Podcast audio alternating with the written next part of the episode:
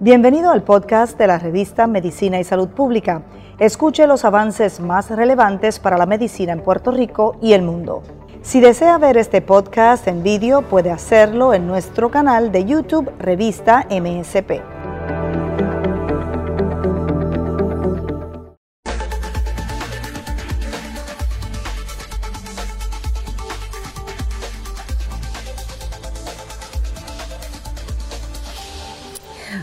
Tardes a todos. Soy muy buenas tardes a todos, soy Mari Carmen Ortiz y le damos la más cordial bienvenida a través de esta plataforma digital y estamos transmitiendo en vivo para la revista Medicina y Salud Pública desde el Centro Episcopal, eh, eh, Centro Médico Episcopal de San Lucas desde el municipio de Ponce. Y hoy en este programa especial vamos a estar dialogando con expertos y especialistas sobre este nuevo Centro de Salud Conductual San Lucas que hoy inauguró sus instalaciones, pero no será hasta el próximo lunes 3 de mayo que va a estar ya en operaciones para todas aquellas personas que necesiten la ayuda y recibir esos servicios. Y vamos a comenzar eh, con quién más, que con la directora operacional del Centro de Salud Conductual San Lucas. Ella es la doctora Enid López Valentín. Gracias por acompañarnos. Gracias a ti, Maritza. Un placer y jubiloso de estar compartiendo contigo esta noticia pública y poder brindarle al pueblo una experiencia más y una alternativa más de tratamiento en Puerto Rico. Asimismo, doctora, antes de comenzar y que la gente ya se está conectando, eh, queremos que nos eh, diga qué es exactamente la salud conductual para ir empezando por ahí.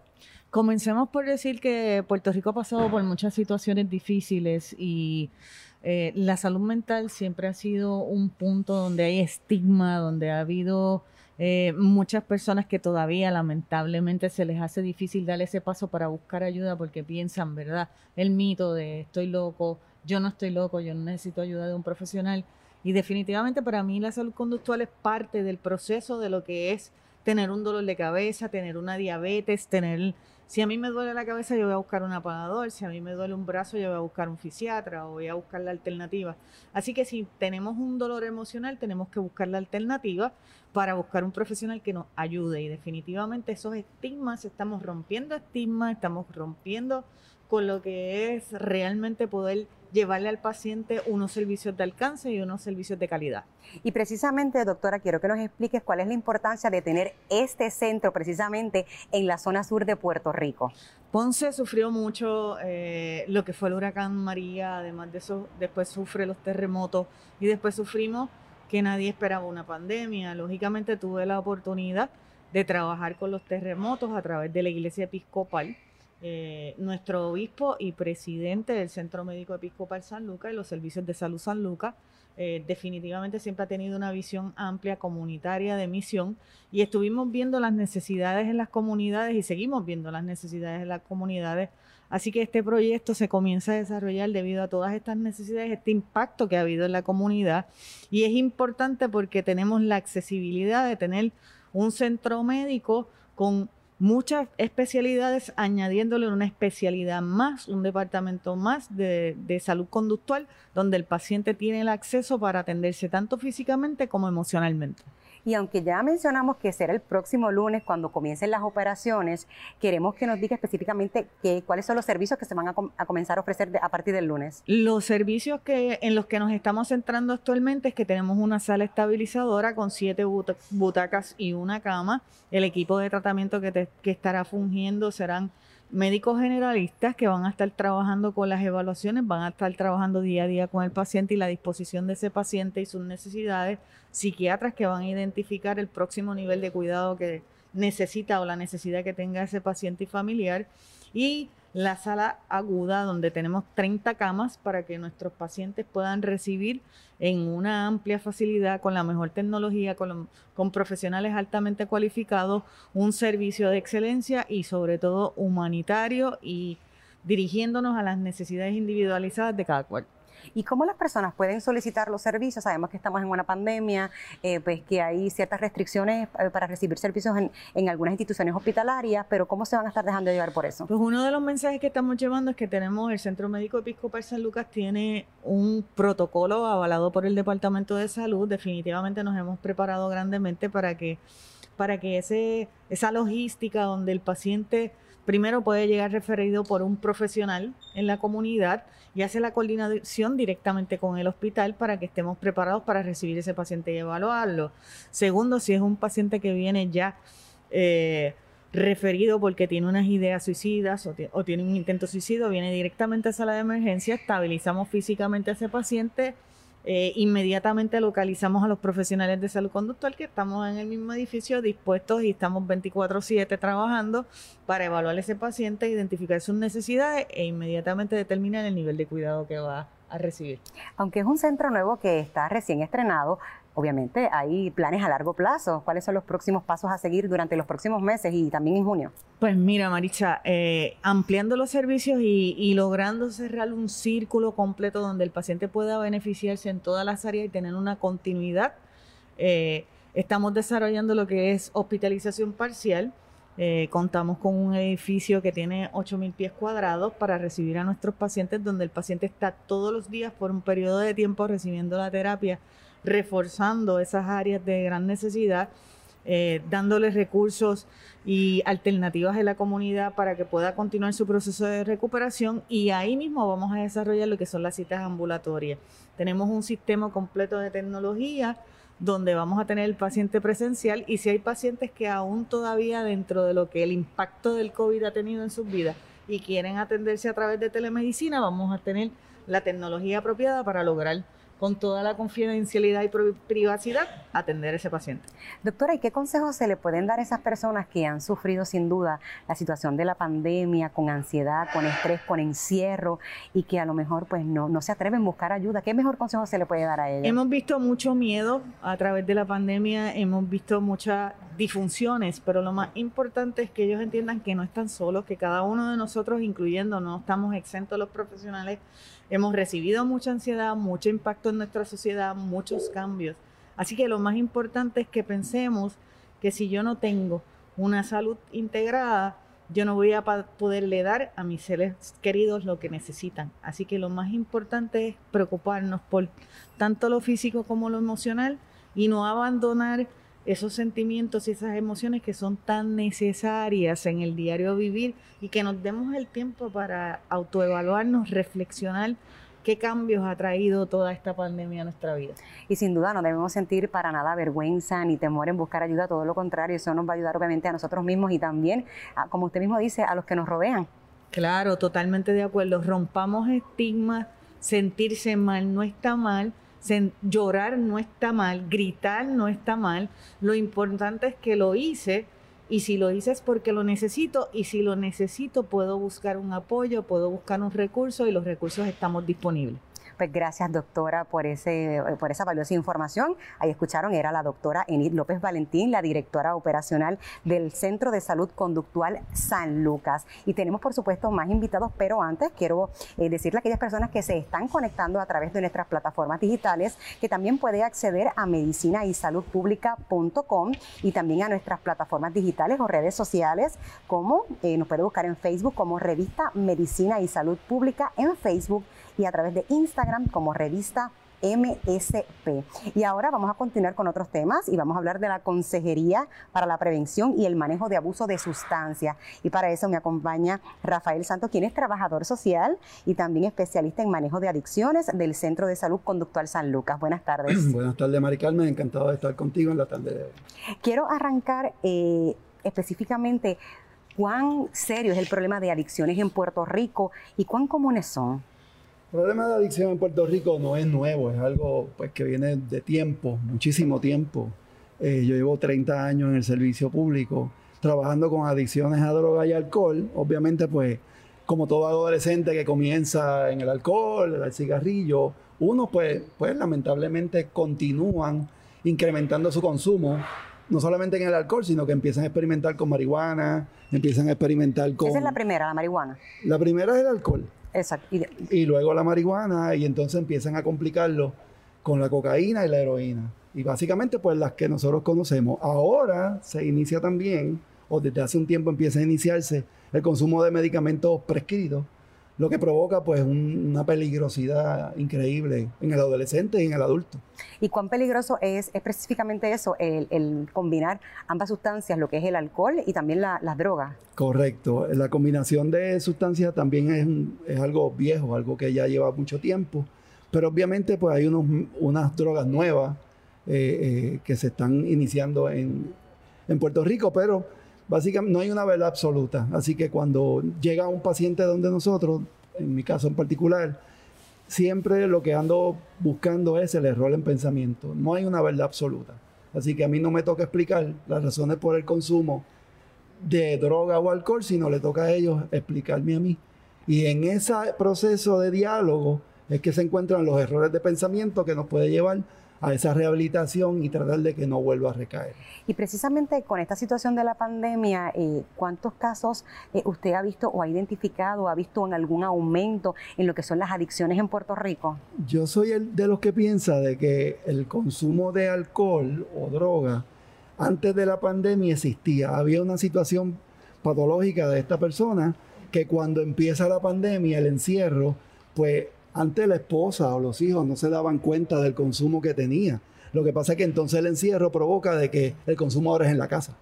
Así que es como, por ejemplo, decir que la pandemia provocó, es como decir, bueno, en otras personas provocó hacer ejercicio, alzar pesa, correr bicicleta dentro de la casa, ¿verdad? En el sistema virtual. Pero otros tenían ya una dificultad que entonces se acervó durante la pandemia, o por lo menos la gente se enteró. Y la dejaron ver y la dejaron ver, lo cual antes no existía. ¿Y cuán peligroso es precisamente eso, eh, uno ocultar una adicción que tiene y a raíz de la pandemia, pues que en tu familia, tus hijos eh, se hayan dado cuenta de esa realidad que tú tienes? Claro, y entonces hay una situación donde hay una, se presentan despidos en el empleo, empleos que pierden, este, problemas de salud y un sinnúmero de cosas que sirven muy bien de excusa para aquel que tenía la situación, pero ahora a, raíz de la pandemia, pues todo el mundo se entera y es una buena excusa, ¿verdad? Eh, buena excusa para que la da, no para que la reciba. Así mismo es. Y queremos preguntarle en términos de cuáles son los signos o las señales en términos del comportamiento de una persona que indica que está confrontando algún tipo de problema o está haciendo abuso eh, de las sustancias controladas. Básicamente, eh, cada sustancia pues tiene su particularidad. Por ejemplo, el alcohol, la marihuana, pues la persona tiende a retraerse. En el caso de la cocaína se pone eufórico, eh, el que antes pues siempre estaba en muchas actividades sociales pues se encierra. Así que hay una serie de señales. Empieza a tener problemas también de salud. Así que hay una serie de eventos que van a estar ocurriendo que son unas señales muy buenas. Y yo le digo a la gente, mira, no des consejo, no des consejo, trata de que la persona explique qué le está pasando con una pregunta sencilla. Tú estás consumiendo droga, tú estás consumiendo. Y para que se cree la confianza. Ir al grano. Ir al grano y se crea la confianza para entonces buscar la ayuda necesaria. Y precisamente eh, esas personas, eh, Rafael, ¿tienden a buscar ayuda fácilmente o se les hace cuesta arriba? Usualmente no. Eh, desde que yo empecé siempre hemos dicho que de mil adictos se recupera uno y de cien ninguno. Así que la situación es complicada, ¿verdad? De igual manera, las personas que, han mantenido su sobriedad por mucho tiempo, si tienen una recaída, no se preocupe, busca ayuda enseguida, porque estamos aquí para ayudarlo. Y para eso estamos aquí, ahora en Ponce. Después de mucho tiempo regresamos al campo de la salud mental.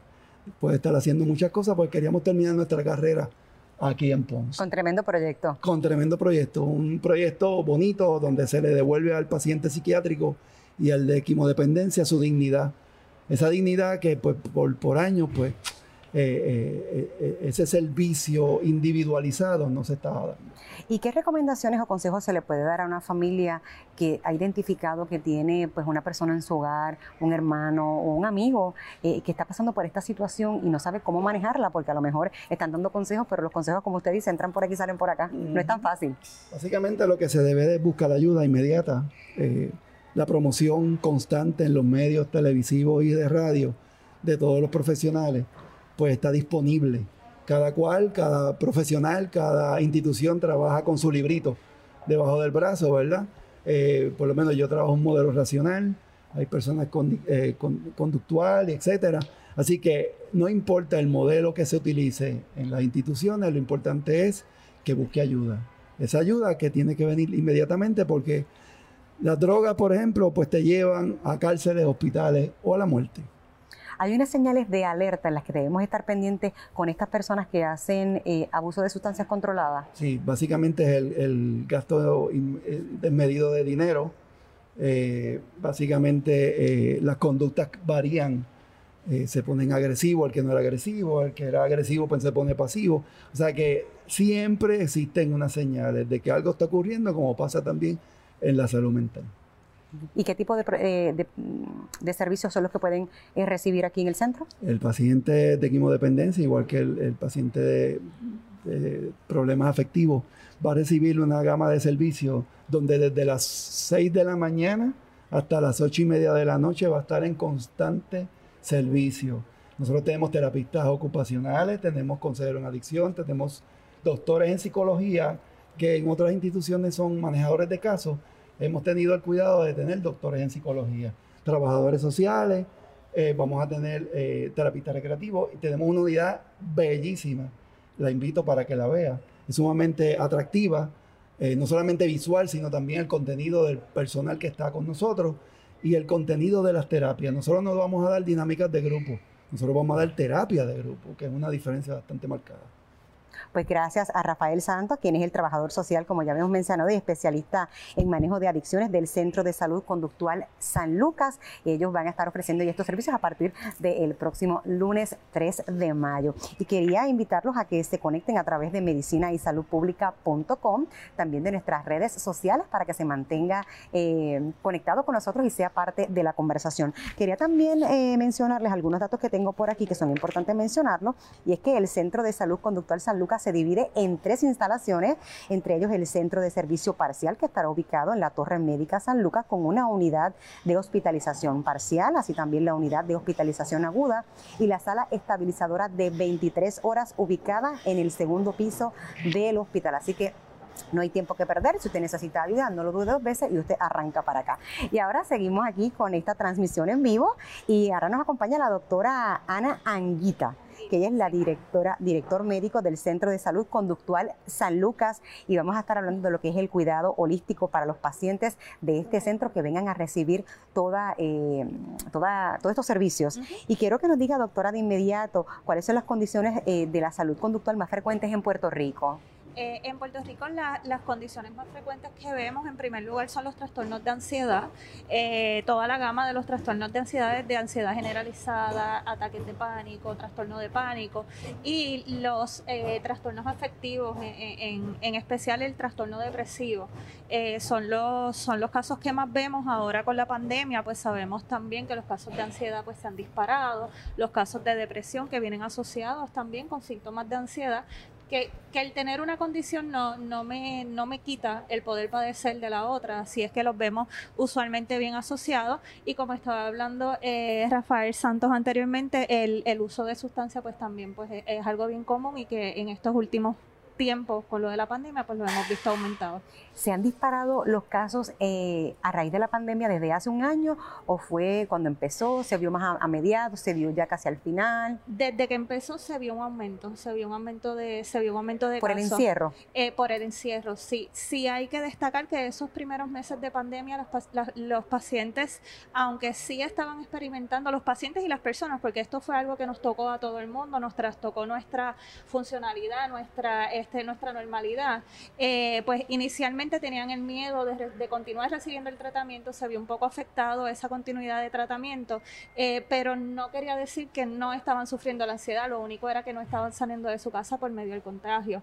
Eh, ya eventualmente cuando ellos saben que, lo, que se siguen dando los servicios, que estuvimos todo el tiempo dando los servicios, pues hemos visto personas con esa observación de síntomas y personas totalmente nuevas para tratamiento que estaban em, comenzando a experimentar síntomas de depresión y síntomas de ansiedad asociados al cambio de rutina diaria que nos trajo la pandemia. Y que eso nos pudo haber tocado a todos, a todo el mundo. independientemente. Esta pandemia de alguna incluyendo manera, niños. Incluyendo niños, este, sí. Doctora, y quería que le preguntarle ahora sobre la importancia precisamente de contar con cuidados integrados y de salud física. Yo creo que eso es algo que nos va, estamos bien confiados, ¿verdad? Que eso es algo que nos va a distinguir este, el Centro de Salud Conductual del Centro Médico San Lucas, eh, ya que contamos, adicional de contar con médicos generalistas en la, en la unidad, donde van a estar bien pendientes de la parte médica del paciente, porque el paciente nosotros, queremos, nosotros queremos y nuestra misión es verlo como un todo, eh, porque sabemos que condiciones físicas me pueden alterar condiciones mentales y viceversa. Así es que adicional de contar y poder trabajar en equipos con médicos generalistas 24/7 de lleno en la unidad, tenemos el apoyo del centro médico con todas sus especialidades.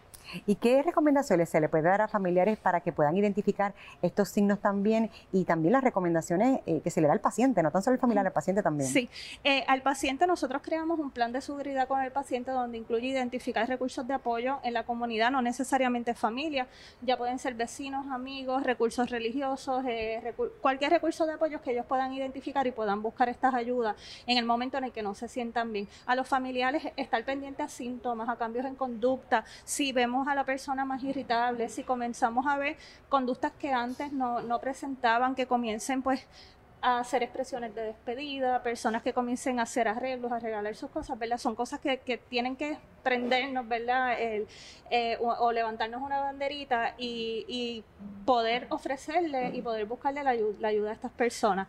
Eh, que sepan que estamos aquí, que estamos 24 horas, que estamos 7 días a la semana, que no están solos, que están las ayudas, que simplemente es el, el que puedan llegar a nosotros para nosotros poder ayudarlos. Y de hecho, eh, este tipo de persona que tiene esta situación y que no la acepta, también arrastra a toda su familia. A lo mejor esa persona que intenta ayudarlo también necesita ayuda muchas veces esto suele suceder porque a la persona no querer ayuda, las otras personas están intentando manejar las situaciones en casa, pero llega el momento que al no tener el expertise, al no tener el conocimiento, eh, tienen toda, todo el deseo y los quieren ayudar con todo el amor del mundo, pero no, no tienen, ¿verdad? Como dije anteriormente, ese expertise para poder ayudarlo y entonces pues ahí vemos las repercusiones en todas las familias. Pues gracias a la doctora Ana Anguita, y ya le escucharon, el director médico del Centro de Salud Conductual San Lucas por toda esa información y ya saben que pueden a partir del próximo lunes 3 de mayo eh, recibir eh, esos servicios justo aquí donde nos encontramos en el Centro Médico Episcopal San Lucas y queremos recordarles que estamos haciendo esta transmisión en vivo para la revista Medicina y Salud Pública que puede visitarnos también en medicinaysaludpublica.com para que busquen más información. Y ahora me acompaña, gracias por estar aquí, me acompaña la doctora Karen Ruperto. Sí, gracias. Buenas tardes. buenas tardes, sí. Eh, eh, ella es médico generalista y está eh, de aquí, de parte del Centro Conductual San Lucas. Y el tema que vamos a hablar con la doctora es la sala estabilizadora 23 horas para el manejo de emergencia. ¿Por qué 23 cuando el día tiene 24? Sí, es una pregunta bien interesante y qué bueno que tocamos este tema, ¿verdad? Para que las personas que nos están escuchando puedan saber cuál es la diferencia. La sala de 23 horas es una sala estabilizadora de crisis que se estabela, se utiliza para que un equipo multidisciplinario pueda estabilizar en el menor tiempo posible a un paciente para que ese paciente pueda integrarse a la comunidad. Es 23 horas porque como el día tiene 24 horas, si ese paciente necesita más de ese tiempo, se convertiría en una hospitalización total, ¿verdad? Que básicamente es un inpatient. Ok, por eso es que entonces han determinado que es 23, 23 horas. porque ya el día ya la hora número 24 es un día de hospitalización. ¿Y eh, cuándo se debe visitar una sala de emergencia? Sí, la sala estabilizadora o la sala de estabilización en crisis está ¿verdad? Eh, eh, básicamente hecha para que aquel paciente que está pasando por una situación donde pone en riesgo su vida, ya sea por ideación suicida, porque ha tenido un deterioro en el patrón básico de comportamiento, eh, un deterioro en el patrón de pensamiento, ideas de hacerle daño a otras personas, ha tenido episodios de agresividad, pues básicamente ese tipo de paciente que ha tenido tanta dificultad para manejar sus emociones y pone en riesgo tanto la vida de ellos como la de otras personas, nosotros allí podemos estabilizarlos, evaluarlos y establecer un plan de manejo para que ese paciente pueda mejorarse en el menor tiempo posible.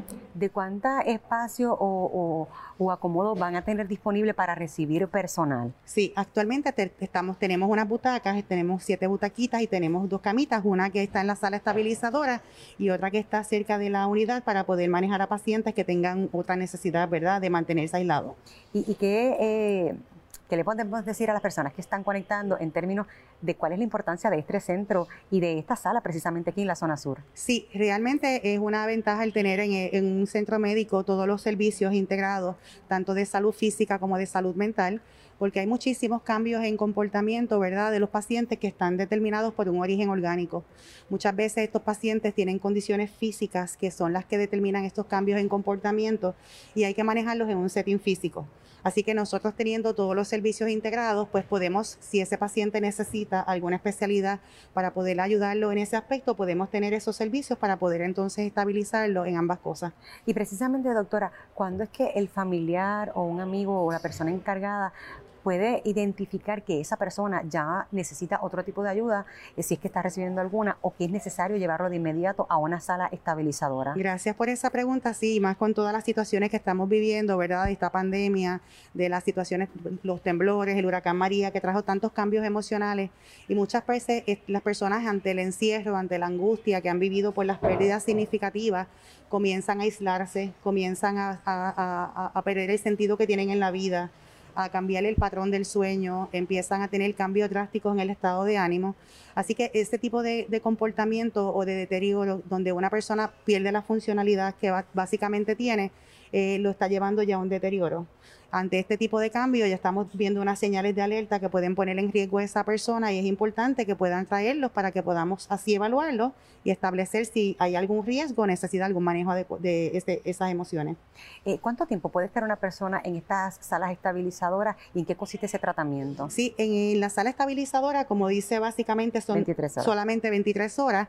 Si ese paciente luego de las 23 horas necesitará una estabilización más prolongada, ahí nosotros hacemos el equipo multi multidisciplinario que está compuesto de psiquiatras, psicólogos, trabajadores sociales, terapistas, pues entonces hacemos las recomendaciones para que ese paciente tenga una hospitalización completa. Y en esas 23 horas, entonces, ese equipo multidisciplinario o esos especialistas se encargan de en ese, en, esa, en ese lapso de tiempo hacer toda esa evaluación y hacer las recomendaciones para que esa persona pueda salir adelante. Correcto, tienen un, un nivel de cuidado continuo y totalmente dirigido. O sea que ese paciente está uno a uno recibiendo eh, todo el tipo de tratamiento, tanto psicológico como farmacológico.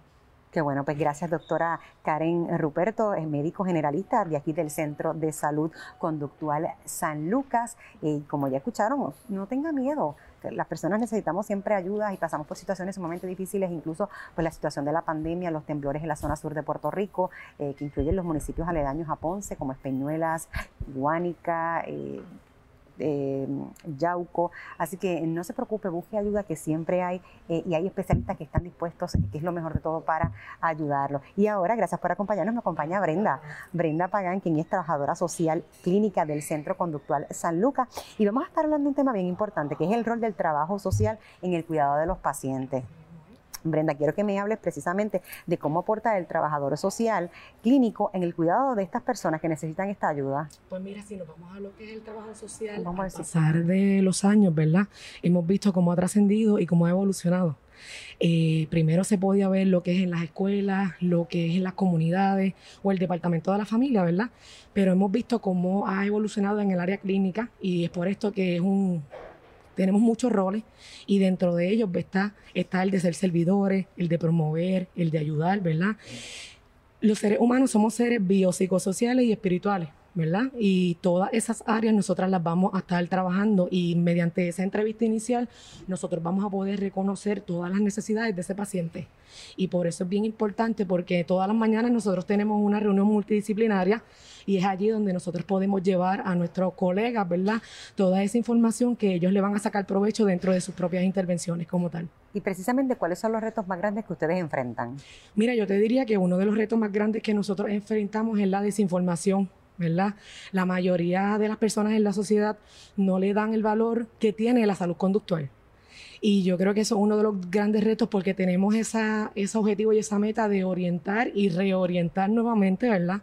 Entiendo que otro de los retos que presentamos es el hecho de que muchas de las personas que llegan a unidades como las que tenemos es que no tienen recursos de apoyo Y la psiquiatra identificó, ¿verdad? Y la doctora Eni también identificó el que no tan solo son familiares, amistades, ¿verdad?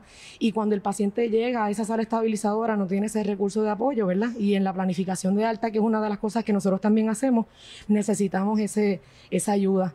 Y es bien importante porque lamentablemente es uno de, de, los retos que, que más nos lleva el traer a ese paciente y unirlo con ese recurso que tiene. Y precisamente ese es el, ese viene siendo como el reto más grande que ustedes tienen aquí. Entiendo que sí, lo único que eh, hemos desarrollado un banco de recursos y en ese banco de recursos eh, estamos eh, identificando todas las áreas.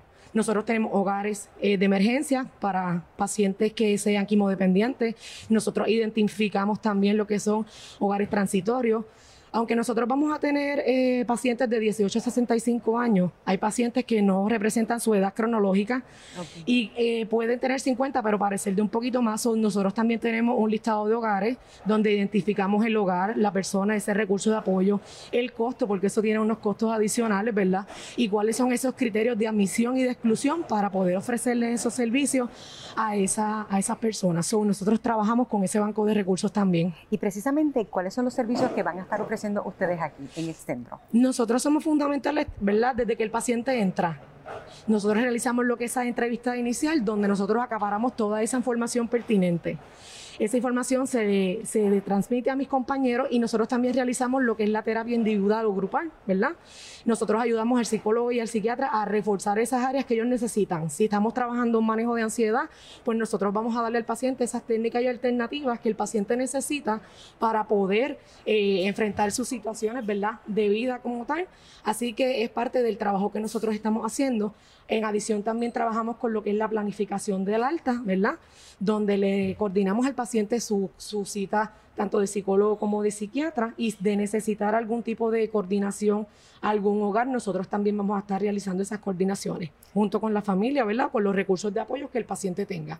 Y precisamente, ¿cuál es esa recomendación que se le dan a los familiares que a lo mejor piensan que están solos en este proceso y no están ahí, ahí están ustedes para, para ayudarlos? Pues mira, yo creo que antes de dar una recomendación es sumamente importante orientar a ese familiar de cuál es la condición del paciente, de cuál es el diagnóstico de paciente y cuál es esa sintomatología que el paciente está presentando. Porque en el momento en que el paciente esté en su hogar y enfrente, ¿verdad? tenga que enfrentar una crisis, ya el familiar va a conocer cuáles son esas estrategias para poder manejar al paciente. A modo de recomendación, ¿verdad? Es importante que nosotros le podamos decir a ellos eh, cuáles son, si por ejemplo, si el paciente quisiera continuar servicios estudiantiles, a dónde debe llamar. Si quisiera tener algún sistema, una asistencia de, en cuanto a vivienda, ¿qué debe hacer? Si necesita algún tipo de orientación de lo que sería la ley 408 o la ley 67, cuáles son los pasos a seguir. Si hay un tipo de ubicación en algún tipo de hogar de emergencia, hogar sustituto, algún hogar transitorio, cuáles son los pasos a seguir y cuál es esa documentación que se necesita para que si nosotros necesitamos algún eh, colaborador de, de nuestra facilidad, alguna, em, alguna recomendación de psiquiatra, de psicólogo, se puede hacer en conjunto, que ese es la, el rol principal ¿verdad? y la misión principal que tiene la unidad conductual, de que todos trabajemos en equipo y no, y no solo uno cada quien. Qué bueno que siempre están ahí al lado de esa persona que a lo mejor siente que está sola, que no sabe a dónde ir, que no sabe a dónde recurrir y que ustedes están ahí para entonces guiarlos y llevarlos entonces hasta una buena recuperación. Así mismo, esa es la misión que tenemos como unidad conductual. Pues gracias Brenda Pagán por haber estado con nosotros. Ella es trabajadora social clínica del Centro de Salud Conductual aquí en San Lucas. Y ahora vamos a hablar de lo que es el diagnóstico y el manejo de la ansiedad. Sabemos que con la situación de la pandemia, con la situación de los terremotos aquí en la zona sur de Puerto Rico, pues eso fue parte eh, de lo que muchos sufrieron la ansiedad y por eso me acompaña eh, la doctora Rocío Saya, quien es psicóloga clínica precisamente de aquí del Centro Conductual San Lucas y quiero que nos hable, doctora, gracias por acompañarnos. Gracias, gracias. ¿De cuán frecuente es el diagnóstico precisamente de los pacientes con ansiedad? Con esta situación de la pandemia me imagino que esos casos se han disparado. Definitivamente que sí. Eh, la ansiedad, ¿verdad? Es una reacción normal del ser humano, es una reacción bien común eh, que puede puede estar presentando cualquier persona. Eh, el detalle está en que cuando eh, esa sintomatología se exacerba, se vuelve muchísimo más frecuente y entonces afecta la funcionalidad del paciente, pues ahí entramos en lo que puede ser un trastorno como tal de ansiedad.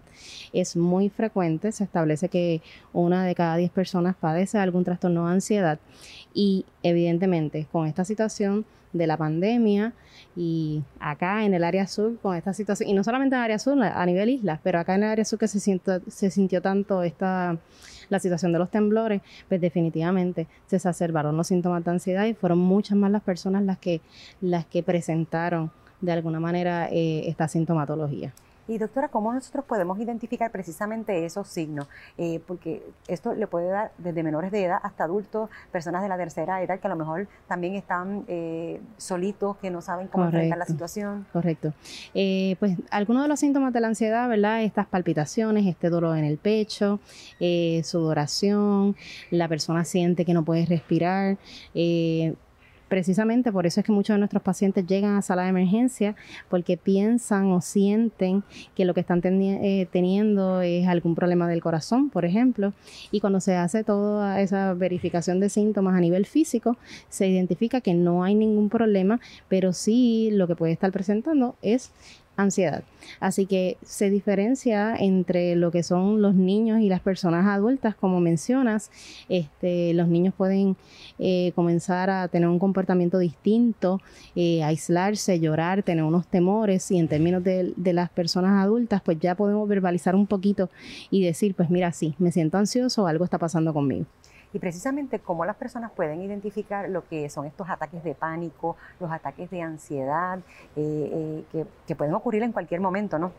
Definitivamente, los ataques de pánico eh, le pueden ocurrir a cualquier persona en cualquier momento. se dice que una persona puede tener uno a dos ataques de pánico en su vida y no necesariamente padecer de un trastorno de ansiedad. este ataque de pánico puede ocurrir por diferentes razones, una gran cantidad de estresores eh, y cuando la persona pues tiene este ataque de pánico y lo logra identificar, pues regularmente logra manejarlo. El problema está cuando no logra manejarlo y esos ataques de pánico se vuelven cada vez más frecuentes, eh, más persistentes y entonces ahí entramos en la necesidad de recibir un tratamiento eh, muchísimo más dirigido a poder manejar esas emociones. Y precisamente cómo se puede manejar o identificar o cómo lo podemos prevenir. Eh, en términos de la prevención es importante reconocer cuando yo no me estoy sintiendo bien, ¿verdad? Cuando esto, cuando esta ansiedad está afectando mi funcionalidad como persona, tanto a nivel personal como profesional. Eh, las personas pueden estar presentando eh, síntomas de ansiedad y estar teniendo problemas en poder enfrentarse a, lo que hacen cotidianamente en su vida. Eh, es importante que la persona reconozca los síntomas y empiece a cambiar un poquito su estilo de vida.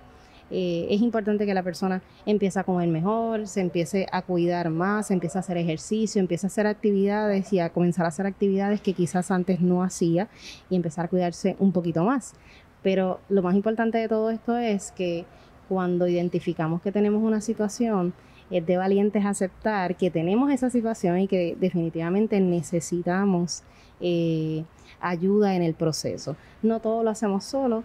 Eh, yo siempre digo que cuando la carga se lleva entre dos es mucho más fácil llevarla, es mucho menos pesada, así que es importante que la podamos identificar, identificar y darle valor a lo que es el servicio terapéutico y que entonces esta persona busque ayuda busque el, personal adecuado que le pueda ayudar a manejar esas emociones y, sobre todas las cosas a desarrollar las destrezas para poder manejar los síntomas. Y quería preguntarle, para aprovechar esta oportunidad, eh, sabiendo lo que está ocurriendo con los menores de edad o los estudiantes que aún muchos están en las casas que no pueden eh, eh, salir todavía a estudiar a las escuelas por la situación de los contagios, abrieron de, eh, en un tiempo y ya tuvieron que regresar nuevamente por el alto nivel de contagio comunitario que hay en todo Puerto Rico. ¿Cómo los padres pueden identificar esa ansiedad que hay en los niños? Los padres son los mejores, ¿verdad?, en términos de conocer a sus hijos. Los hijos comienzan a presentar unas conductas diferentes esta situación de tener a los niños en las casas, pues definitivamente ha provocado que muchos de, estos jóvenes, de estos niños presenten ansiedad. Presentan ansiedad porque el confinamiento, la necesidad de estar encerrados en la casa, no poder tener la relación que tenían comúnmente con sus amigos, con su escuela. Y mencionamos a los niños, pero también tenemos que mencionar lo que provoca, eh, la ansiedad que provoca en los papás que tienen a estos niños que los tienen que tener en la casa, que tienen que trabajar con las situaciones de tener un niño en la casa y que yo también tengo que responder en términos profesionales porque también necesito trabajar. Casi ser maestros también para ayudar. Casi ser maestros y, los, y, y tenemos que reconocer la labor de un maestro y que ellos están capacitados para poder llevar de verdad la educación a nuestros niños y no necesariamente los papás pueden tener eh, la misma capacidad para poner manejar esas situaciones. Así que tanto tiene que identificar el papá todos estos síntomas que está presentando el niño, como también identificar que esta situación me está causando tanta ansiedad que no, los, no lo estoy eh, no lo puedo trabajar adecuadamente. Y en términos eh, del, del, centro, ¿esto no necesariamente requiere hospitalización o sí? ¿En qué, en qué, en, qué constan los servicios? Ok, en términos de la ansiedad, no necesariamente todo paciente con ansiedad va a necesitar una eh, hospitalización. Va a depender de cuán funcional está la persona y cuánto está afectando los síntomas de la ansiedad a su funcionalidad muchas personas con recibir tratamiento psicológico a nivel externo pueden trabajar los síntomas. Eh, el centro va a estar operando en términos de hospitalización, así que el paciente si siente que realmente ya no puede trabajar con esta sintomatología, nuestra recomendación es que venga, reciba una evaluación. Vamos a tener evaluación 24/7, eh, profesionales capacitados y, médicos generalistas que van a estar trabajando todo el tiempo para realizar las evaluaciones de los pacientes y entonces determinar si ese paciente necesita una hospitalización y un tratamiento mucho más agudo. De no necesitarlo, pues de igual manera se va a estar manejando al paciente y cuáles son los recursos que tenemos externos para poder trabajar la sintomatología del paciente y no dejar ese paciente que simplemente se quede con la evaluación y, ya, sino que él pueda entonces dirigirlo a recibir un tratamiento externo. Pues gracias a la doctora Rocío Sayas, ahí escucharon eh, consejos valiosos de cómo tratar la ansiedad. Ella es psicóloga clínica y también labora aquí en el Centro de Salud Conductual San Lucas. Tengo detalles bien importantes sobre lo que es este Centro de Salud Conductual y es que la unidad aguda de, Salud Conductual cuenta con unas 30 camas semi-privadas y también privadas y modernas, oficinas de tratamiento clínico integrado, amplios espacios de recreación, también hay entretenimiento, así que eh, además de, servicios de ayuda eh, de salud, pues también hay entretenimiento y también un ambiente terapéutico único, importante. Los pacientes van a recibir evaluación 24/7 en términos de evaluación psiquiátrica, terapia grupal, ocupacional, recreativa y también van a participar de actividades recreativas pasivas y supervisadas por todo el personal de enfermería que aquí está laborando. Es importante mencionar que las emergencias aquí en el Hospital Episcopal San Lucas no se detienen, así que si usted tiene alguna emergencia, no dude en llegar hasta aquí para buscar todo ese servicio. Agradecemos, por supuesto, toda la sintonía a través de nuestras plataformas digitales. Han sido eh, un ratito bien chévere para que ustedes vean cómo va a estar operando este centro conductual San Lucas aquí precisamente en el Hospital Episcopal. Ha sido un placer haber estado con ustedes durante eh, pues esta tarde y que les haya podido servir de mucho toda la información de estos profesionales de la salud. Soy Mari Carmen Ortiz. Buenas tardes.